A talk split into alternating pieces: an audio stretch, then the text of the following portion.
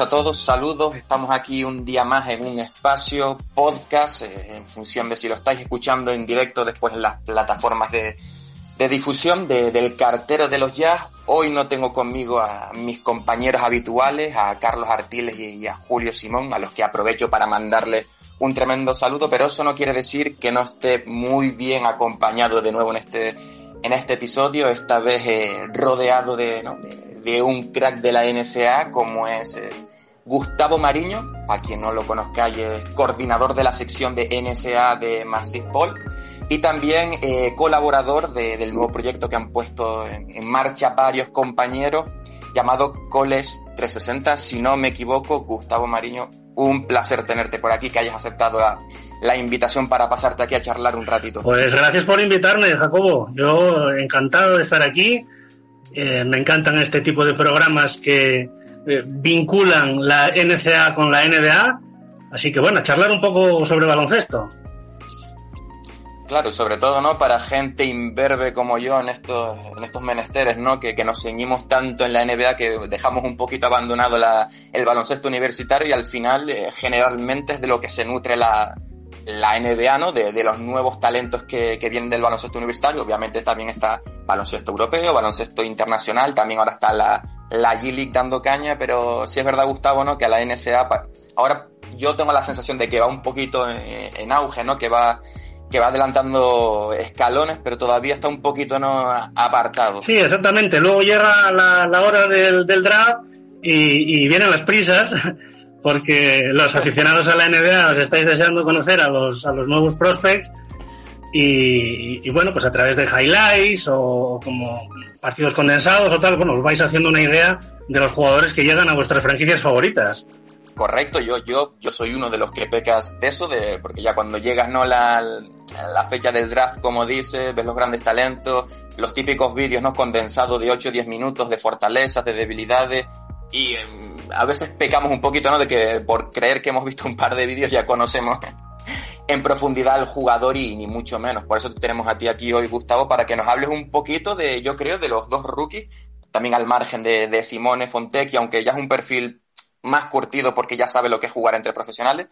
Pero claro, los ya se han, están sumidos ahora mismo en un proyecto de completa reconstrucción. Han traspasado a Rudy Gobert a Minnesota y a Donovan Mitchell a Cleveland y han visto que parte de ambos paquetes pues han sido do, dos jugadores del, del, draft de primera ronda de los que se habla muy bien. El primero es Ochayab Bayip, al que le dejaremos la parte final del, del, programa ya que creo que es de, de, de, un jugador del que, del que nos puedes hablar más y también Walker Kessler, ¿no? La torre de que estaba en Minnesota y que ahora jugarán los Jazz y que quizás es un poquito, ¿no? A rellenar lo que dejó en la pintura de, de, los jazz. Así que si te parece bien, Gustavo, empezamos a darle ¿no? un poquito de, de, caña al asunto con, con Walker Kessler, que fue un jugador seleccionado en la, si no me equivoco, en la vigésimo segunda posición del, del draft de 2022 y que quizás un poquito no el jugador por eso, por la calidad de, de novato, ¿no? De todavía de desconocido en la liga, el que genera un poquito más incertidumbre de, de cuál puede ser un impacto, de cuál puede ser su impacto en la,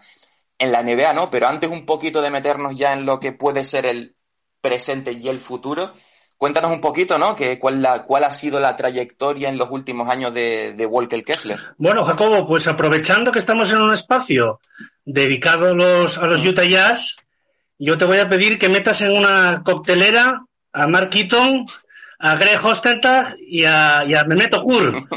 ¿eh? Y a ver, lo que te sale de ahí es eh, la mejor versión posible, la, la esperanza de lo que puede llegar a ser Walker Kessler. Seguramente de todas las cualidades que entrarían en esa coctelera por parte de estos tres jugadores, el tiro exterior del, turco de, de, Okur sería lo que le falta todavía eh, por mejorar a Kessler. ¿no? Durante su última temporada en la NCA eh, dio muestras eh, de que intentaba mejorar, como no puede ser de otra manera, intentaba mejorar ese aspecto, dado que estos jugadores ya en la recta final de su trayectoria universitaria pues saben que eh, para tener un impacto en la NBA o para poder ganarse la vida en la NBA necesitan tener un, lanzamiento decente, por lo menos, ¿no? Entonces, en, esas está Walker Kessler y, como tú decías, es un jugador que sale elegido en la posición número 22, que ya tiene mucho hype desde su etapa en el instituto, es decir, estamos hablando de un jugador que es recluta cinco estrellas, eh, un top 25 nacional, Es decir, no es cualquier cosa y la prueba está en que es Roy Williams, el entrenador de North Carolina, el que lo recluta para los Tar Heels. Es decir, eh, poca broma con Kessler, eh, que un jugador con esa envergadura y esa altura y esas capacidades no pasó desapercibido eh, ni siquiera para los mejores reclutadores de la NCA. Pero ese primer año en, Carolina del Norte no fue como él esperaba, solo 8,8 minutos por partido y debe, decide, toma la decisión de entrar en el portal transfer de cara a la siguiente temporada, ¿no? En la NCA, em, para los que no estáis un poco muy puestos en ello, pues bueno, los jugadores tienen esa opción, ¿no? De entrar en el portal eh, y una vez que entran, pues eh, las otras, otras universidades pueden ponerse en contacto con ellos para, para ofrecerles una, una, nueva beca, para ofrecerles un nuevo destino donde los jugadores creen que vayan a tener, eh, vayan a poder desarrollarse, vayan a poder desarrollar mejor su talento, ¿no? Esto fue lo que sucedió efectivamente y Kessler decidió eh, irse a Alabama, a la Universidad de Auburn, donde eh, esta temporada pasada formó eh, el front court con un jugador del que seguramente ya habéis oído hablar muchísimo, que es Jabari Smith, uno de los jugadores que ha salido en las, en las primeras posiciones del draft. Entonces, ciertamente, esta temporada con, con, Auburn y con Jabari ha explotado totalmente este jugador eh, hasta el punto de ser elegido eh, mejor jugador defensivo de la NCAA. Mm, estamos hablando de un jugador eh, capaz de, hacer em, dos, dos o más triples dobles. Siempre recordar que estamos en un contexto de NCAA. Podéis asimilarlo un poco al baloncesto FIBA, ¿no? Es decir, partidos de 40 minutos. Entonces, bueno, estamos hablando de un jugador capaz de hacer triples dobles con puntos, rebotes y tapones. Es decir, como te comento, el mejor jugador defensivo de la NCA elegido esta temporada como tal y un jugador con una capacidad defensiva espectacular eh, a la hora de intimidar y a la hora de ser protector del aro, ¿no? Eh, os, doy, os doy las, estadísticas de, su última temporada, que fue su temporada sophomore, la temporada pasada. 11,4 puntos, 8,1 rebotes, 4,6 tapones de media y 1,1 robos. Um, un dato interesante, perdón, 57,7% en tiros libres, un aspecto que debe de mejorar. Como te comentaba Jacobo al principio, todo lo relacionado con el tiro, eh, seguramente que está, está trabajándolo a saco durante este verano, pero como tú comentabas, eh, un perfil, yo creo, muy, muy Jasmine, ¿no? No sé qué te parece. Sí, no, de hecho un poquito yo la sensación que tengo es que el equipo, ¿no? La franquicia ha intentado reclutar un poquito a un jugador de unas cualidades similares, similares, perdón, a las de Rudy Gobert, pero quizás también intentando que sea un perfil que también tenga ciertos matices de, baloncesto moderno, ¿no? Lo que comentas, que bueno, que sea, por lo menos ha intentado tirar de tres, ¿no? Que intenta abrir un poco la cancha. Eh, yo también en defensa, ahora corrígeme si me equivoco, yo le he visto cierta, por lo menos, cierto potencial en lo que se refiere a poder defender eh, a los jugadores en el pick and roll, ¿no? Cambio defensivo con un hombre más bajito. Obviamente, como tú comentas, es NSA. Así que mi duda, Gustavo, es si esto se puede quedar simplemente en NSA o si Walker Kessler con trabajo, con, con desarrollo, ¿no? Con, con, con mucho esfuerzo evolución con el cuerpo técnico, si realmente se puede asentar como un jugador interior que cubra un poquito lo que se le achacó a Rudy Gobert, que al final, bueno, también fueron temas de defensa exterior, que no, que no le apoyaban los compañeros, pero si realmente es un jugador que pueda llegar a ser mejor que el francés, mejor que Gobert, en lo que se refiere a, defender el perímetro. Bueno, esa es una pregunta del millón, Jacobo. Eso es, eso es muy difícil de contestar. Te, diré que tiene 21 años. Es la, es, yo creo que es el mejor valor que puede tener eh, en este sentido. Tiene todo por evolucionar, está claro que su desplazamiento lateral defensivo no es el, mejor del mundo, eh, pero para eso estará trabajando y, para eso estos jugadores que llegan a la NCA y a los que los scouts les ven mm, no tanto lo que son, sino como lo que pueden llegar a ser, el potencial que pueden llegar a tener, bueno, se han fijado en él, desde luego, eh, debe de mejorar en varios aspectos. Compararlo con Gobert, claro, es, es, muy, es muy difícil ahora mismo, pero te repito, 21 años y todo el futuro por delante y, una franquicia, y creo que ha caído en una buena franquicia. Además, con, con el proceso que atraviesa ahora mismo eh, Utah Jazz, donde parece que bueno puede tener tiempo ¿no? para, para mejorar.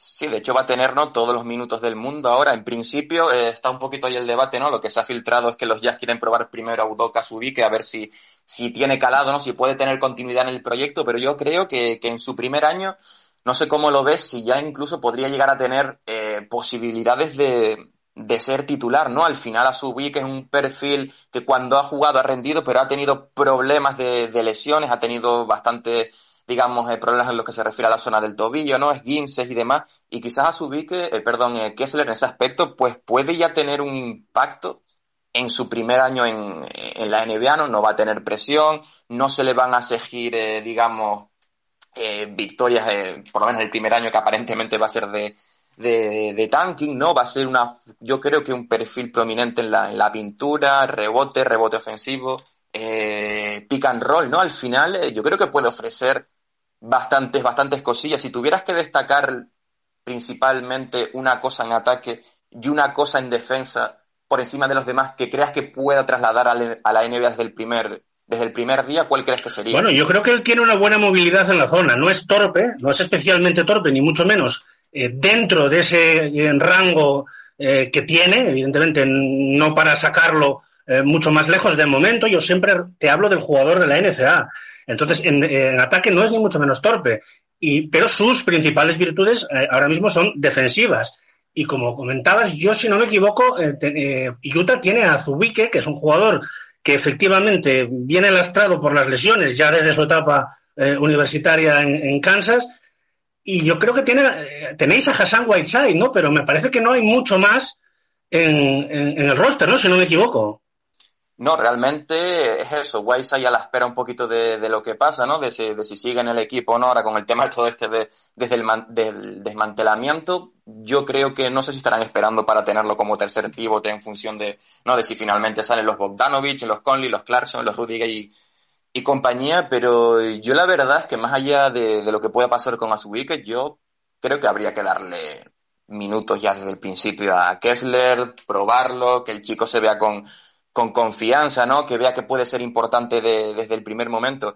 Eh, a nivel mental, ¿no? Por ejemplo, eh, Will Hardy y Danny Ainge han puesto mucha, mucha incidencia en el tema, ¿no? De, de la química, de, de, de, de, los desarrollos personales, ¿no? De, de, la comunicación en la plantilla. Ya vimos que eso al final fue un poquito el detonante, ya no solo por todos los problemas que hubo entre Donovan Mitchell y Rudy Gobert, sino que también hubo problemas de grupitos internos, eh, de Mike Conley, que también que al parecer no quiso ser, no aceptó ser suplente, Rudy Gay, Daniel Haas, bueno, bastantes cosillas por ahí.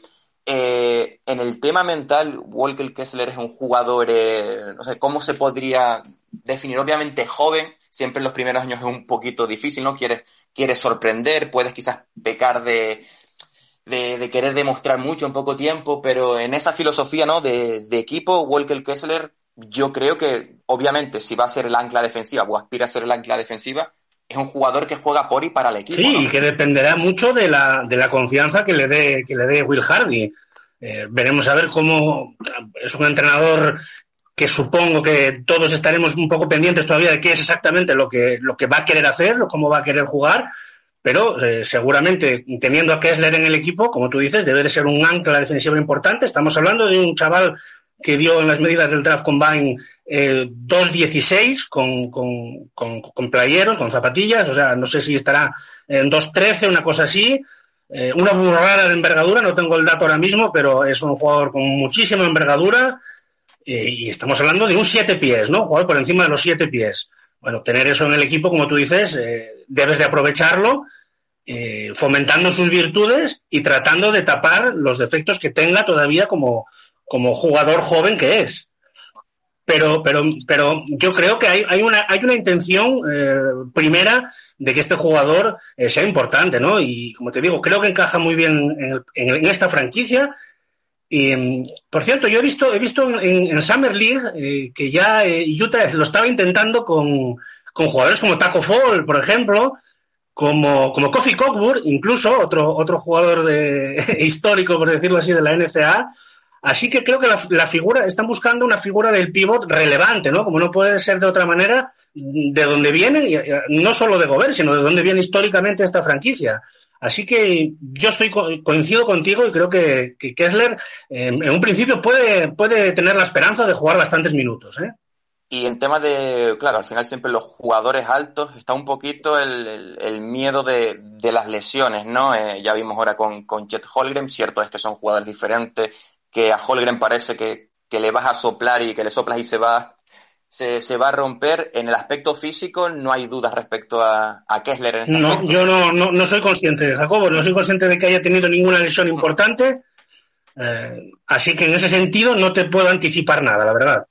Y sé que es complicado y vamos a seguir un poquito por, por esa línea, ¿no? Pero lo que se baraja, ¿no? Un poquito entre la NSA, los equipos de scouting y, y demás, se le establece un techo muy alto a, Kessler, es decir, se atreven los scouting, los equipos de, los ojeadores y demás a intentar vaticinar un poquito en qué tipo de jugador se puede se puede llegar a convertir. Bueno, yo te he dado mi propia coctelera. Yo creo que la coctelera que yo te he dado es suficientemente interesante. No sé, no sé eh, con quién lo suelen comparar. A mí no me gustan demasiado las comparaciones, pero está claro que es un perfil de jugador que quizás no venga con ninguna comparativa clara de, del, del, de la NCA a la NBA y que seguramente eh, todo dependa de su evolución inmediata, ¿no? En, en, los próximos años, ¿no? Para saber un poco hacia dónde va. Quiero decirte con esto, si de repente eh, Kessler las empieza a enchufar de tres, pues claro, será un activo mucho más valioso para el equipo será un plus enorme en su juego, que es que lo va a necesitar para jugar en la, en la NBA, ¿no? No, no, es, no es que sea imprescindible, porque bueno, tenemos el mismo ejemplo de Gobert, pero bueno, sabemos que, que es importante eh, tener un tiro fiable y, que contribuye mucho a, las posibilidades de, juego eh, tácticas eh, del, equipo en el que estés. Entonces, claro, eso todavía está por saber, de modo que yo creo que ahora mismo la comparativa que hay con Kessler es la de un jugador dominante, un protector del aro, como, como puedes compararlo con el propio Rudy Gobert. Principalmente, bueno, yo antes nombrabas a Greg Ostertag, con que sea mejor jugador que Greg Ostertag, yo creo que los aficionados de los Jazz vamos a estar contentos, porque siempre es un poquito, ¿no? A quien se le señala como, como jugador meme. Pero el tema de si, si me dices ahora mismo que hay que, que donde, si tengo que afirmar que va a ser una mezcla entre Mark Eaton y que pueda llegar a tener un poquito el tiro exterior de, de Okur, yo creo que casi el 100% de, de la afición de Silent City te, te, lo va, te lo firma. Yo la verdad es que estoy bastante ilusionado de por lo menos lo, lo que vino en los drafting report, ¿no? Todos estos vídeos que hacen de, que mezclan fortaleza y demás, porque bueno, vi cositas que me gustó sobre todo eso, ¿no? Lo del pilar defensivo, la verdad es que el potencial principal, como tú dices, que tiene ahora mismo es eso, pero el tema es eso, ¿no? De, de poder verlo defender fuera, de que pueda tener tiro exterior, ya si llegara a incluir un poquito de creación, ¿no? En el poste bajo, que fue algo que Rudy Gobert apenas, es, apenas se le desarrolló, ¿no? Pues bueno, yo creo que, como has comentado, ¿no? A lo largo de todo la, el análisis de, del jugador, es un diamante en bruto bastante interesante que ahora hay que pulir un poquito para ver también que hacia dónde llevarlo, porque obviamente ya no es solo el perfil de, el perfil de Kessler, sino también cuáles sean sus acompañantes y qué, qué tenga en mente Will Hardy. De momento lo que ha dicho es que quiere un juego más rápido que, que el año pasado, que quiere mucha defensa. Esa parte yo creo que la va a cumplir perfectamente Kessler y también eh, velocidad, ¿no? Ritmo. No sé si en si Kessler en transición tiene un poquito, ¿no? Esa, esa verticalidad que, que se le puede llegar a, a, pedir a, bueno, dentro del esquema del equipo, pero por lo demás yo creo que un poquito la... Obviamente si, yo creo que si Danny Ainge, que en esto no es novato, si lo quiso en la, en las negociaciones fue por algo, así que confiemos en... Eso es, y tú date cuenta de que eh, como comentaba antes, jugaba en, en Auburn con Jabari Smith, que, y a no solo Jabari, sino que, bueno, los equipos de la NCA son muy equipos de su entrenador, de su sistema, eh, con, con, un rigor táctico muy fuerte. Entonces, eh, ciertamente había bastantes más armas ofensivas, bastante más gente eh, con responsabilidad anotadora que Kessler, que, digamos se centró más en ese trabajo defensivo que era muy importante, ¿no? Yo recuerdo de estar eh, en algún programa comentando la, auténtica importancia que tenía Kessler como, como, como, referencia defensiva, incluso más que el propio Jabari, ¿no? Era, era, parecía que era eh, más problemático para Auburn que, Kessler se metiera con faltas, que tuviera que sentarse antes de tiempo, que no pudiera participar en el último tramo del partido eh, que, que, cualquier otro jugador de, del equipo, ¿no? Entonces eso dice eh, mucho de la importancia de este jugador y lo determinante que puede ser de momento desde la defensa. Y, oye, me, alegro, me alegro de haber creado cierto, cierto hype con él. me, alegro, ojalá. Yo no sé cómo, cómo andaréis en los jazz de, de hype después del, después del Eurobasket de, de, de Fontecchio y de, y de Marcanen, pero, pero bueno, si, si, si esto de que he dicho de Keller también lo favorece, pues yo, eh, maravilloso.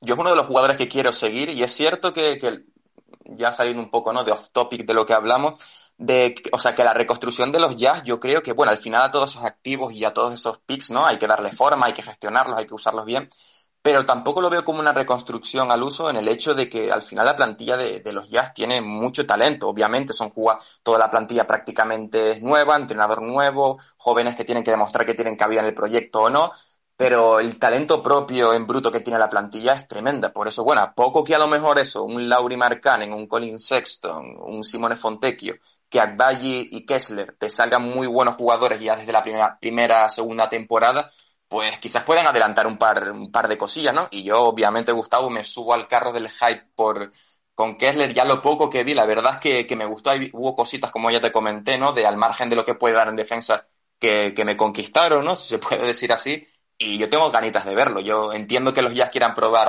a, Udoca, ¿no? Pero si a mí me dicen que desde el primer minuto me ponen a Kessler de titular para ver si vale o no, eh, le doy las llaves de la pintura, que se arte a poner tapones, ¿no? a decirle not in my house a, los atacantes de la NBA y, nos subimos al carro. Sí, yo creo que tenemos garantizadas ahí unas cuantas highlights, ¿eh? con, con tapones de Kessler y jugadas defensivas importantes. ¿no? Los highlights defensivos que también nos, nos gustan eh, a muchos, ¿no? No solo los mates, los alley sino un buen tapón ahí sobre la bocina, ¿no? Cortando el, un posible game winner siempre, siempre da el picorcito. Eso es, pues yo creo que, Walker Kessler es un, jugador adecuado para, para eso, ¿eh? Yo espero que, yo, le deseo todo lo mejor y dentro de, bueno, por no, por no insistir más, pues bueno, habrá que ver al principio si como tú dices le, le dan eh, ya de mano tanta confianza, pues hombre, seguramente va, va a sufrir como tú, como tú comentas, ¿no? Es que es lo clásico, ¿no? En las, eh, pues cuando tenga que salir a defender lejos del aro, eh, ese desplazamiento lateral que comentábamos, claro, la NBA es otra cosa, eh, aquí todos son muy rápidos, muy atléticos, todos tienen muy mala leche y entonces, claro que Kessler puede sufrir, pero, pero bueno, es un proyecto de jugador y ojalá pueda producir desde el principio. Y hablando de proyectos de jugador, ¿no? vanamos con el plato gordo del espacio, del, del, podcast, ¿no? Eh, bueno, el Ochai Adbaye, ¿no? Que creo que aterriza en la NBA con un, con un palmarés, ¿no? Con, una, con un currículum, con una carta de presentación para tenerlo en cuenta, cuando menos. Sí, es, es, muy curioso eh, porque tenéis además en, en, el roster de los Jazz ahora mismo a los dos últimos mejores jugadores, elegidos mejores jugadores de la Final Four universitaria y además ambos campeones. Eh, eh, bueno, no es el MVP, es otra, es, el, en vez del MVP es el MOP, es el término que se utiliza en Most Outstanding Player en, la NCAA, pero bueno, para entendernos es lo mismo, eh, que son Jared Butler, que, campeón con, campeón con su Universidad de Baylor hace dos temporadas, y ahora el caso de Chaya Valle, que también, como, como dices, no puede venir también con, eh, no puede llegar en mejor momento a la NCA, a la NBA, perdón, eh, tras haber cumplido el ciclo universitario, que es otro dato muy interesante. Mm, si no me equivoco, en los dos últimos drafts, seguramente solo el caso de Duarte, eh, que yo recuerdo ahora mismo hablando de memoria, de jugadores que entran a la NBA tras haber cumplido el ciclo de cuatro temporadas, y, claro, Abayi lo hace en este momento como, como campeón universitario y como siendo un jugador cuyo mayor valor quizás en, para, para entrar alto, para ser elegido el número 14 del draft, era un poco esa, esa, esa, esa idea de que había que era un jugador que precisamente podía producir ya desde el principio. Siempre, siempre hay alguna franquicia que aunque elija en posiciones altas eh, necesita más inmediatez que otras, que necesita gente que pueda, con la que pueda contar desde un principio, y quizás ese era el, mayor activo de Avalli. Ahora ha llegado al proyecto como de los Jazz, donde parece que puede desarrollarse con un poco más de tiempo, así que mm, me parece estupendo, ¿no? Eh, yo de Avalli no puedo decir nada más que alabanzas, porque es un, jugador eh, al que le he visto nacer como jugador de baloncesto, em, no, no, era, al contrario que Kessler, no era un jugador de gran proyección en su etapa de, de en su etapa en el instituto, y sin embargo, la Universidad de Kansas eh, apostó por él. él. es, un recluta de tres estrellas y que sin embargo es reclutado por una powerhouse como es Kansas. ¿eh? entonces, bueno, ya desde el principio se establece un vínculo eh, estupendo ahí entre el jugador y el equipo. Él inmediatamente como freshman en las primeras apariciones que tiene, coincidía en ese momento con, un jugador como Quentin Grimes, que también le, conocéis, y coincidía con el que también es su, su compañero de equipo ahora, que es Azubuike, ¿no? Del que estábamos hablando antes, ¿no? Bien, desde que Abayi aparece en el equipo, en su año freshman, como te digo, su primera temporada en la NCA eh, demuestra de lo que es capaz, ¿no? Yo recuerdo su debut eh, con un alley eh, con un triple. Bien, salir a la cancha de esa manera, ahí en el Allen Fieldhouse de, de, Kansas, de Lawrence, es, claro, estás viendo, estás, te das cuenta de que estás presenciando algo importante, no es cualquier cosa, y, bueno, él es de una familia de deportistas. Eh, recuerdo muy emocionada a su madre y a su hermana, que también practica, si no me equivoco, voleibol, eh, o practicó voleibol en su momento en, alguna universidad, muy emocionadas con, con, el debut del, del joven Albayi. Y cuatro años después, pues habrán estado muy emocionadas viéndole salir en una posición número 14 del draft y muy pendientes de cuál puede ser su evolución en la NBA. Estamos hablando de un chaval de unos 96, 97, eh, también con buena envergadura, eh, con un cuerpo parece que ya preparado para ser capaz de, defender a jugadores NBA, mm, formado y capaz de aportar, es que en todos los aspectos del juego, Jacobo, desde, como te decía, desde el tiro de tres hasta el juego por encima del aro, eh, si reciben estático para tirar, pues mm, perfectamente capaz de anotar desde cualquier distancia, eh, capaz de jugar sin balón, eh, buen defensor, eh, es decir, yo creo que te lo estoy vendiendo, pero perfectamente. Y mira, yo, yo me pedía una, comparativa. No sé si me la vas a pedir tú, pero seguro que sí, así que me voy a anticipar. Y, y yo no sabía con quién comparar a Valle porque soy totalmente imparcial con él, pero sí te puedo decir lo que yo quisiera, ¿no? Y, me gustaría que se pareciera a Jimmy Butler. Me gustaría que el, que el futuro de, de fuera el de ser un jugador como, como, Jimmy Butler. Así que, mm, bueno, tiene todavía 22 años, eh, así que eh, un poco en la línea de lo que, de lo que comentábamos, ¿no? Todavía, pues, a la expectativa de lo que puede hacer si no me equivoco, él, retiró su nombre del draft del, año pasado, ¿no? Exactamente, él, entró en el proceso del draft como ah. junior, um, testó las aguas, como se suele decir, supongo que sí, creo que se presentó al, Combine y bueno, no, no debió de recibir muy buenos inputs y decidió, pues eso, eh, volverse a, la última temporada en la, en la Universidad de Kansas y fíjate que, que acierto, ¿no? Porque le ha servido para salir ni más ni menos que campeón universitario. Muchos jugadores a veces se, precipitan, lo, veis, ¿no? Que están llegando muy jovencitos y en cuanto despuntan un poco, por eso el caso de Abayi es tan llamativo y, genera tanto, tanta pasión entre los aficionados a la, a NCA y, por supuesto, concretamente entre los aficionados a Kansas, entre los que me incluyo. Aparte, muy importante, ¿no? Eh, también en el plano personal y, deportivo, obviamente, este año, este último año, ¿no? Que, que decidió prolongar su estancia universitaria, sobre todo en lo que se refiere al desarrollo como, como jugador, ¿no? Eh, más allá de todos los logros que, que, logró en su último año, valga la redundancia, que demuestra que, que, fue una decisión correcta seguir un año más. A mí, por ejemplo, me llamó mucho, mucho la atención la rueda de prensa de, de presentación de, de ¿no? Que creo que fue ayer, si no, si no me equivoco.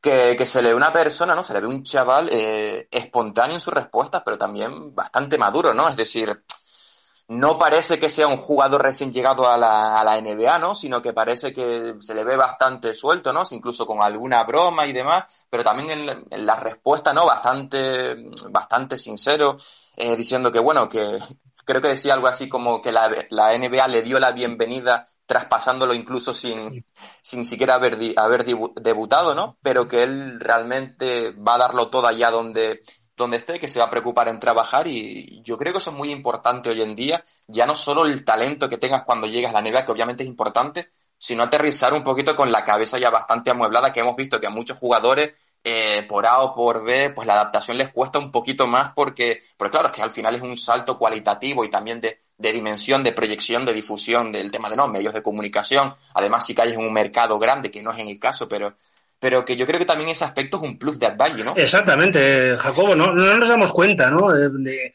lo realmente importante que es para los jugadores eh, algo que antes era tan habitual como era eh, permanecer en la universidad por lo menos hasta su un tercer año, ¿no? Ya no te digo el cuarto, pero un tercer año, ¿no? Los jugadores salen demasiado pronto, pero bueno, este es un, este es otro debate para otro, para otro capítulo, pero la realidad es que claro que Abayi ha mostrado ser un jugador maduro, eh, no, no un jugador, una persona madura, eh, y eso se lo ha dado desde luego eh, ese año extra y toda esa experiencia que ha tenido en, en, en Kansas como líder de, de, de, este, de este equipo, equipo al que llega, al que lleva a ser campeón, siendo él elegido eh, All American, Jacob. Estamos hablando de un All American. Mm. Eh, ni Chet Holmgren, ni Jabari Smith, eh, ni ninguno de los, de los, ni Paolo Banquero eh, han estado en ese primer equipo All American, donde sí que está Aguayi. Bueno, esto es un poco de demagogia, ¿no? Porque al final es cierto que, que ese equipo, bueno, viene muy relacionado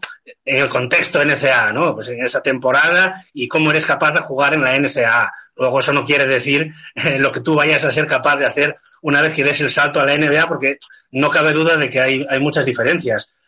Pero mm, un jugador que ha promediado, mira, os lo digo, 18,8 puntos por partido, 5,1 rebotes, 1,6 asistencias, fíjate, con un 47,5% de tiros de campo. ¿eh? Volvemos a la madurez como jugador también. Eh, un 40,7% en tiros de tres. Un chaval que ha sabido uh, buscarse los mejores lanzamientos, un chaval que ha sabido no caer en la desesperación cuando los balones no entraban. Eh, bueno, esa madurez de la que estamos hablando, de ser capaz de volver a los partidos, eh, no limitándose a tirar de tres una y otra vez hasta que entra, sino bueno, buscando otras vías alternativas, como la penetración a canasta, eh, buscar faltas, todos estos aspectos de, del, juego los ha dominado, o sea, se ha ido al Valle de la NCA dominándolos y, como te comentaba antes, también dando un buen nivel defensivo y un buen compromiso con, con el grupo. Así que, bueno, mis, mis mejores deseos para Valle y yo esta temporada eh, me voy a ver bastantes partidos de Utah Jazz. Eh, si, oye, si le dan bola al Valle. ¿eh? También hay que decir, Jacobo, que tú, tú, lo sabes mejor que yo, aquí sí que tenemos una posición un poco más complicadilla, ¿no? Aquí sí que hay un poco más de competencia. ¿eh? Sí, sobre todo si al final el juego exterior, ¿no? Obviamente yo creo que Colin Sexton va a ser eh, la primera espada ofensiva, ¿no? Si Jan Cleveland antes de la lesión se lanzaba hasta las zapatillas, pues ahora se va a lanzar la zapatilla, la de los compañeros, incluso la de las mascotas, uh -huh. si, si le dejan. Yo también es verdad que creo, no, corrígeme, eh, por lo que estuve viendo de él, de momento a Valle, quizás su mayor virtud pueda ser que es un gran finalizador, ¿no? Desde el cut and shot, en transición, cortes a canasta. Yo creo, ¿no? Que si al final quienes van a un poquito a, a llevar la carga ofensiva de, del equipo, ¿no? Puedan ser eso, Sexton, Jared Butler, a lo mejor unos jugadores que amasen mucha, mucha bola. Quizás esta primera temporada de adaptación a Valle va, ¿no? Quizás un poquito establecerse como, como un tirador, es decir, aprovechar en, en una esquina para tirar a canasta, que Will Hardy meta eso, ¿no? Los, los cortes a canasta, el ritmo más rápido, ahí puede explotar su, sus virtudes, ¿no? Su atletismo, su verticalidad e incluso, ¿no? La defensa, ¿no? Yo creo que quizás en este primer año, y retomando un poquito lo que decías antes de, de Jimmy Butler, quizás las primeras, dos primeras temporadas de Advalle podamos ver un jugador a lo mejor más centrado en ese perfil ahora tan demandado como pueda ser el, el 3D, no sé cómo pues lo ves. sí, yo creo que encaja perfectamente. Yo creo que él encaja perfectamente en varios perfiles. Por eso, eh, por lo que te comentaba, porque domina varios aspectos del juego. Si lo que le van a pedir este primer año es eh, lanzar eh, desde la esquina, pues creo que puede producir. Si mm, también comentábamos en cómo va a jugar, ¿no? Cómo, cómo va a jugar Will Hardy. Si lo que le van a pedir es eh, lanzar saliendo de los bloqueos eh, o salir de los bloqueos y luego penetrar a canasta, eh, abrir espacios, yo qué sé. Yo creo que él está preparado para, para todo. Así que, mm, en fin, por ejemplo, hablamos de eh, juegos sin balón y claro, para jugar sin balón y tener éxito necesitas a alguien que te, que te pase, ¿no? Tú te puedes desmarcar muchas veces, pero si Colin Sexton o Jordan Clarkson no, no te sueltan el balón ni aunque, ni aunque les peguen un tiro, pues no vas a lucir en ese sentido. Entonces, todo dependerá al final de, del juego del equipo, pero yo creo que él tiene encaje en cualquier sistema. Eh, obviamente, claro, si Colin Sexton esperamos ver la versión más altruista, porque es lo que comenta, si, si lo quieren desde tirador, pero no le llega ningún balón y abre la cancha, ese corte a canasta y no le llega el balón, pues al final va a ser un poquito, un poquito, claro, una contradicción. Eh, bueno, me has vendido tan bien a, a ¿no? Yo la verdad es que es otro jugador que me genera mucha, mucha ilusión. Obviamente es un perfil diferente a, a Donovan Mitchell. Donovan Mitchell en el tema de, de, la creación, de generarse sus propios tiros. Creo que a día de hoy Advalle es algo que, que, no tiene, lo puede desarrollar. Yo creo que tiene las cualidades físicas y, ¿no? y técnicas también para, para hacerlo. La, la cuestión es, eh, ¿crees tú que le ha pesado un poquito? Yo lo veo como una virtud, ¿no? Que llegues a la NBA con ya 3, 4 años universitarios, pero la diferencia de no haber visto a a lo mejor en un top 5, top 7, top 10 de, del último draft es quizás, ¿no? Es un poquito San Benito injusto que se le achaca a los jugadores que han, que han completado el, el, ciclo universitario, que lleguen eso con 21, 22 años, que ya se creen que, que las franquicias puedan creer que son muy mayores, que ya no tienen mucho, mucho techo. ¿Crees que puede ir un poquito por ahí, no? Que, que quizás no se haya colado en, como pick 10 del top, o sea, top 10 del draft. ¿Quieres decir que cuál es la explicación de que no haya salido elegido más alto? Sí, por ejemplo, que a lo mejor eh, pueda ser el tema de la edad, ¿no? Que hemos visto que hay franquicias muy reticentes a elegir jugadores que ya tengan eso, tres, cuatro años completados en la universidad por el tema de que quizás no se le presuponen un techo tan Exactamente, alto. exactamente. E-, ese es el motivo. Yo creo que eh, a Bay eh, le estamos vendiendo como un jugador casi formado. Y es que es, es la realidad. ¿Y qué pasa? Que es un jugador con una ética de trabajo muy grande. Entonces no sabes hasta dónde va a llegar, hasta dónde va a seguir mejorando. Pero lo cierto es que puedes decir que ahí hay jugador ahora mismo y, y, de la, y, eso es una virtud y a veces para, para, el tema del scouting es también un pequeño problema porque siempre eh, hay mucho hay mucho nivel, hay mucha competencia en las primeras posiciones del draft y siempre hay ese jugador que dices, joder, es que, es que este a lo mejor es que va a llegar a ser mucho más, es que tiene muchísimo más potencial. Claro, puede suceder, te puedes dar la torta o puedes acertar. Eh, yo creo que Valle es una inversión sobre seguro eh, hoy por hoy y, y, con una y con, como te digo, con su capacidad de trabajo, eh, una inversión también que a, largo plazo puede mejorar mucho a, a, la versión que es ahora mismo Chaya Valle, que no es poco. Pero claro, el, el, el, el, potencial es lo que se busca al fin y al cabo en, la, en, las elecciones del draft. También tiene mucho que ver de lo que la, las posiciones que buscan las franquicias. Y al final, oye, él, él se ha caído, a, a, o sea, se ha quedado en el 14, ¿no? Si no me equivoco, que tampoco, tampoco está nada mal, ¿no? No, al final es un lote pick, es decir, que ya muchos jugadores quisieran estar elegidos ahí entre las primeras 15, 15 posiciones. Y bueno, eh, intentando eh, sintetizarlo todo, eh, tanto en ataque como en defensa, ¿qué destacarías como lo más positivo, llamativo a día de hoy de Valle? Y quizás también su, su principal, care, eh, principal carencia o aspecto a trabajar, eso, tanto en ataque como en defensa, algo positivo y algo, algo negativo. Pues mira, Jacobo, polivalencia y versatilidad. En ataque, ser capaz de defender también mm, en condiciones seguramente a, varios a, en varias posiciones del, del, del backcourt, de jugadores NBA, y eh, su, su, defecto, o sea, ¿cuál es el, el problema? Que a Valle, eh, yo lo comentaba en alguna publicación que hicimos anteriormente, puede que ahora mismo sea un 8 en todo, y no sea un 10 en nada. ¿eh? Entonces, ese, es un poco su, su, su, condición. Si me preguntas, ¿es un tirador excelso? Pues no lo es. Eh, si me preguntas, ¿es un defensor extraordinario? Tampoco lo es. Como te digo, es un 8 seguramente en casi todas las, las, características que hacen a un jugador de baloncesto, pero ni es un 10 en nada y a lo mejor no llega a serlo nunca. Pero es un jugador de notable alto en muchas, muchas características de su juego y creo que eso lo hace también pues un, valor importante para cualquier franquicia sino un poquito para rellenar un, un, poquito de todo, ¿no? Como dices, es un 8 en todo, pero hay que tener jugadores así que, que, hagan piña, que te suman un poquito en ataque, un poquito en defensa, que haya momentos en los partidos en los que quizás tenga que anotar esos dos o tres triples, ¿no? Que, que te dan la vuelta del partido, o que en defensa en una noche, pues le toque, ¿no? Defender quizás al, al Kawhi Leonard de turno, al Jimmy Butler de turno, y siempre es un jugador, ¿no? Que, que, que siempre es necesario y quizás pueda hacernos un poquito de pegamento, pegamento, ¿no? Entre el ataque, entre la defensa, que se adapte, o sea, que sea capaz de adaptarse, como bien destacabas, ¿no? La versatilidad, ¿no? El tema de, de la polivalencia a los guiones de, de, de, los partidos. Yo creo que al final, si ese es el valor primordial, sobre todo, ¿no? En la nivel de hoy en día, de multiposicional, de que hoy tienes que estar eh, defendiendo a tal jugador, pero el día siguiente pues tienes que cumplir en ataque y demás, porque creo que es un valor bastante importante y si lo unimos a lo que decíamos antes de, la madurez, pues al final es un perfil de jugador bastante, bastante, bastante interesante. Eh, vamos a lanzarnos un poquito a la piscina, teniendo en cuenta en el contexto en el que ha aterrizado, ¿no? En unos viajes que al final van a ser tanking, es decir, que este año van a intentar re, eh, recopilar el mayor número de derrotas posibles de cara al draft de 2023, que al parecer, por lo que he leído, pues apunta, apunta manera. El propio Danny Ench cree que tanto el de 2023 como el de 2024 va a ser bastante, bastante potente. Eh, ¿Te sorprendería ver a Valle entre los candidatos al rookie del año? Bueno, yo en principio no, le, no me sorprendería verle eh, jugando muchos minutos, no sé si como titular, pero no me sorprendería nada verle jugando muchos minutos en Utah.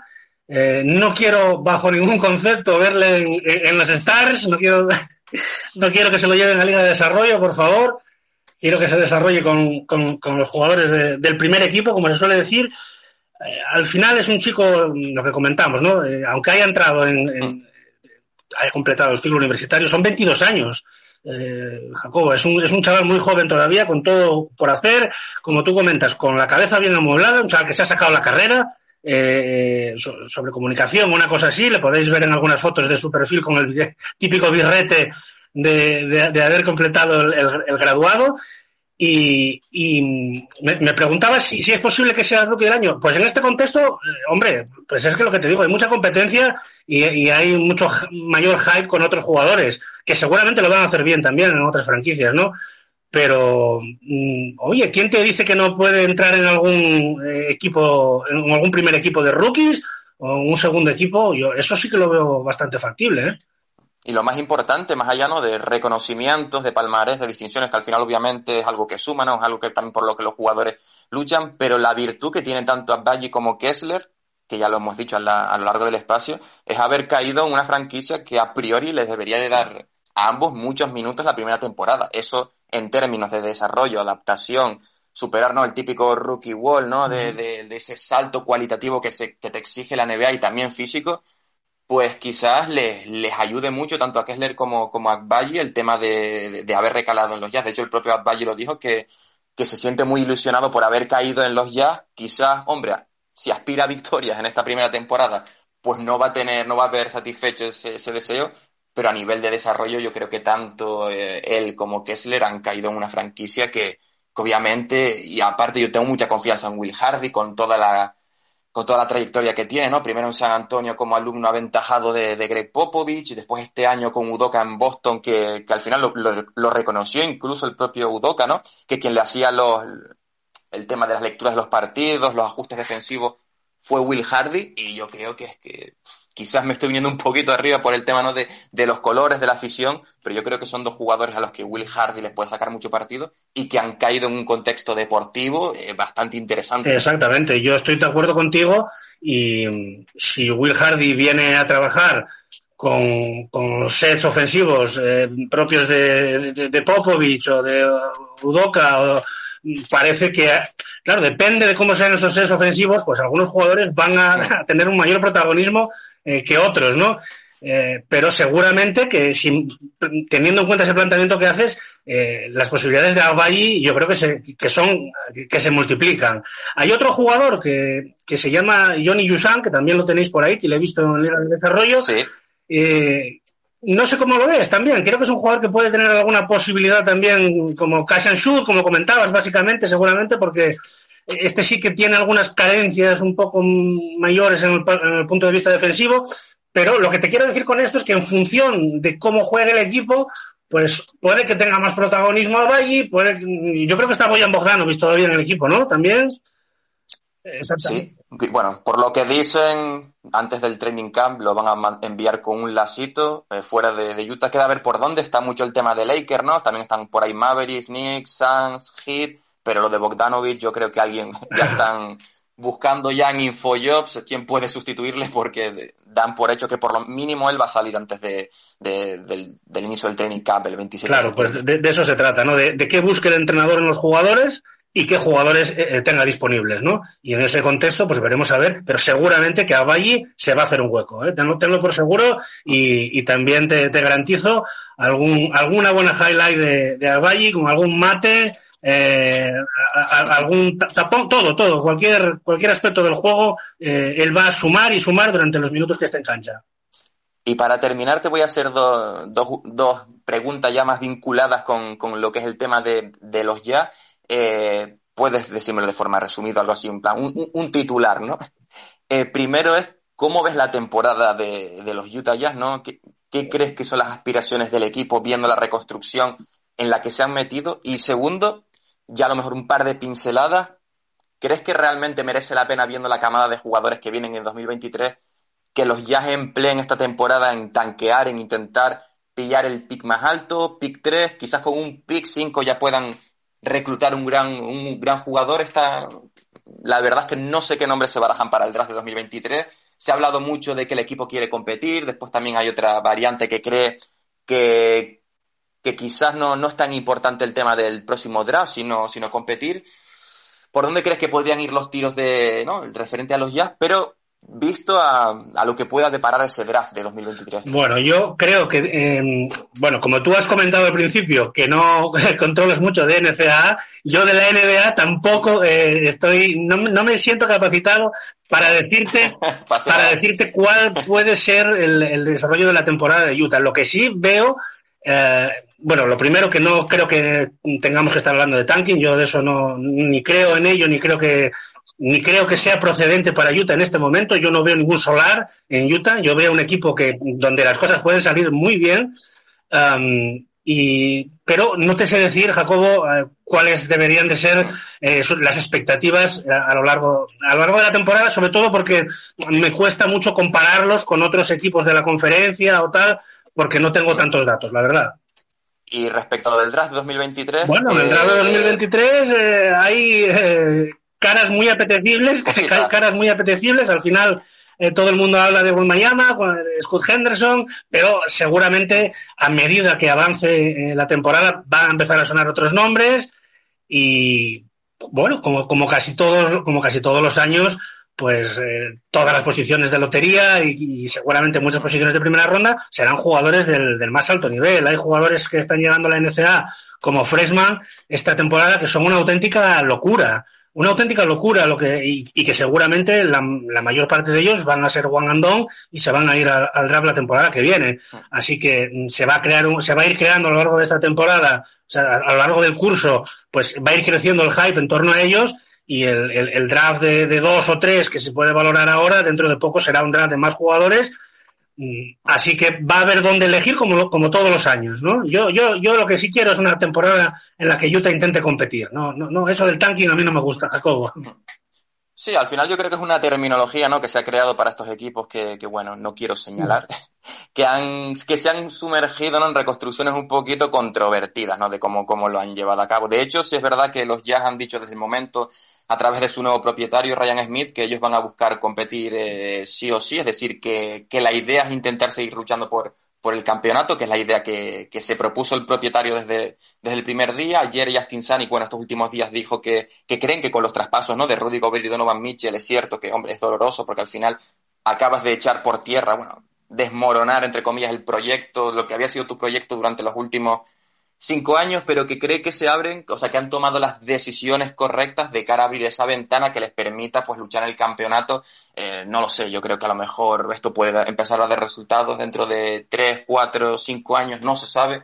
Ah, tienen miles de assets ahora entre picks del draft, entre, entre activos, entre jóvenes, contratos movibles, es decir, ahora es que el abanico de posibilidades que se abre para, para Utah es, tremendo. Nosotros, ¿no? Tanto yo como lo que, los que hemos estado aquí en el espacio y después escuchando en el, en el podcast, pues creo que nos ha vendido muy bien, ¿no? El, tanto a, a, Kessler como, como a Badgie, nos, creo que nos ha resuelto bastantes dudas, ¿no? Bastante, bastantes cuestiones al respecto de, los dos rookies de, de, los Jazz. Yo creo que nos ha picado incluso un poquito más el gusanillo, ¿no? De que empiece ya la, la temporada, de que pase este último mes de, de verano, ¿no? De temporada baja porque la verdad es que, que hay muchas ganas de, de, ver ya, ya, ya NBA. Y me imagino que en tu caso, ¿no? De, que también empiece, ¿no? De que la NSA empiece a carburar también. Sí, sí, eh, desde luego. Ya se hace larga la espera eh, por la NCA. Bueno, afortunadamente tenemos baloncesto de todo tipo. Y en lo que se refiere a los, a los jazz, pues estoy de acuerdo en lo que dices. Que, que Danny Ainge, que este, que este Justin Zani, creo que se llama el, el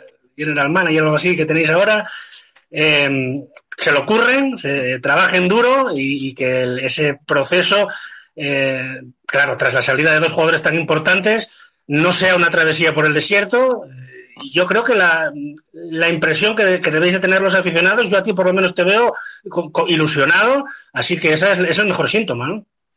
Sí, yo creo que al final es ilusión, teniendo en cuenta que el proyecto llega a un punto en el que el techo deportivo había llegado y después te das cuenta, se empiezan a salir todos esos problemas de química internos y, y demás que hubo, obviamente eh, sientes frustración, porque al final yo creo que era un proyecto muy bien construido en lo que se refiere a jugadores. Cierto es que, bueno, el tema de la flexibilidad salarial pues terminó eh, dinamitando mucho las opciones que se podían hacer, ¿no? Los movimientos, la mejora del equipo, pero visto lo visto de cómo ya parecía inevitable que, terminara así y los movimientos que se han realizado, yo la verdad es que estoy ilusionado, estoy con ganas de que empiece la temporada, con ganas de ver cómo trabaja Will Hardy, qué tal los jóvenes, especialmente Kessler y, y ¿no? Que se empiece a ver ese sistema, ¿no? Las ideas de juegos que quiere, que quiere implementar el nuevo proyecto de, de, de los jazz y bueno, en resumen, pues sí, la verdad es que, que mucha ilusión y bueno, Gustavo, tampoco te quiero quitar más tiempo, que ya casi se ha cumplido una hora y, la verdad es que me había propuesto eh, eh, menos. Eh, quiero agradecerte enormemente pues que te hayas pasado por aquí, que, hayas querido charlar un poquito con, con nosotros, ¿no? De, de, NSA, de los nuevos talentos que van recalando en, en la NBA, de, de Kessler, de, de despejar dudas, hacer análisis, ¿no? Un poquito arrojar un poquito de luz en lo que, en lo que también obviamente va a ser parte del, del futuro de los jazz. Así que nada, un abrazo tremendo y gracias por, por pasarte y te dejo ahora un espacio para, para que te publicites, ¿no? Ya al principio dije que, ya comenté que, bueno, que te pueden seguir en Twitter, que igualmente quedó grabado ya en el tweet, ¿no? De, del, del directo, eh, que estás como coordinador en SA en Massif, en, creo que también colaborador en Colex 360, así que si quieres extender un poquito más, ¿no? Lo que haces en uno y otro, y en otro proyecto u otros que tengas, adelante, Dale. No, no, no, Jacobo. Yo lo, único que hago es disfrutar de la NCA, eh, hablar cuando algún insensato como tú me, me lo permite. y nada más que eso, sí, lo que tú has dicho, podéis seguirme si os interesan ver los tweets y, una vez que empiece la temporada de la NCA, pues, pues siempre, siempre hablando sobre ello, escribiendo sobre, sobre ello, tanto en Masi, como tú dices, como en, como en College 316. Y, y bueno, es, es, es la, la competición que, que nos apasiona, que me apasiona y, y, y, me encanta, como te dije al principio, eh, programas de este tipo donde se crea ese, ese vínculo entre la, NBA, entre la NBA y la NCA. Sí, al final es una sinergia, una, uno nutre a la otra. Es cierto que al final, bueno, pues las, los días tienen 24 horas, ¿no? Y cada uno con el trabajo y demás. Eh, reconozco que siempre ha sido un poquito mi, mi asignatura pendiente la, la NSA, pero bueno, por lo menos es lo que tú dices, espacios como este, pues ayuda un poquito a, a trenzar hilos, ¿no? A crear relaciones y la verdad es que eso, de nuevo, Gustavo, un placer tremendo haberte tenido por aquí. Y si las cosas no van tan bien esta temporada en los Jazz y tenemos un pic alto en la próxima, la próxima temporada, pues ya te lanzo la asistencia para analizar los posibles futuros jugadores procedentes de la NSA que, que recalen en Silent City. Perfecto, yo te agradezco mucho la invitación, lo sabes, y aquí estaré para, para, lo, que, para lo que me pidáis. Genial, un, un, abrazo tremendo, Gustavo, también para todos los que habéis estado ahí en el, en el directo y para, lo que no, para los que nos escuchéis después en el, en el podcast, ya sabéis que está en todas las plataformas habituales, Evox, Spotify, Spotify y, y, demás. Así que nada, un abrazo enorme, un saludo tremendo, Gustavo, y nos seguimos escuchando. Chao. Chao.